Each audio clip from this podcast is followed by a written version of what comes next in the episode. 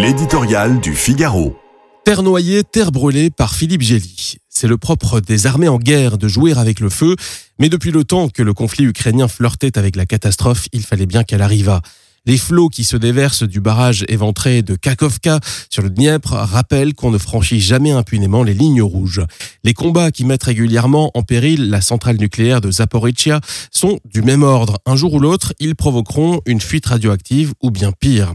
Ce n'est pas pour rien que les conventions de Genève accordent une immunité de principe à ces ouvrages ou installations contenant des forces dangereuses, celles qu'on ne peut plus contrôler une fois le génie sorti de sa bouteille. Ukrainiens et Russes se renvoient la responsabilité de ce crime de guerre, de cet acte terroriste qui menace de noyer des dizaines de bourgades, d'engloutir les maisons de 16 000 personnes et de détruire tout un écosystème. Il est hélas vain à ce stade de prétendre certifier l'enchaînement exact des causes et responsabilités. Âprement disputé, le barrage tenu par les Russes depuis le début de la guerre avait été bombardé par Kiev et miné par Moscou.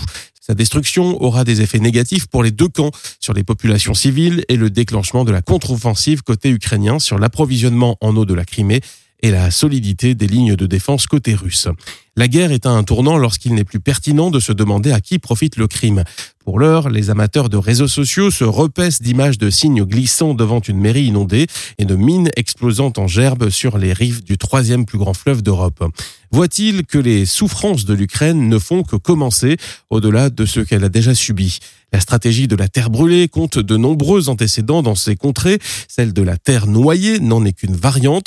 Elle signale que les belligérants ne reculeront devant aucune escalade pour venir à bout de l'ennemi. Mais les Russes devraient savoir que cette stratégie se solde toujours, au bout du compte, par la défaite de l'envahisseur.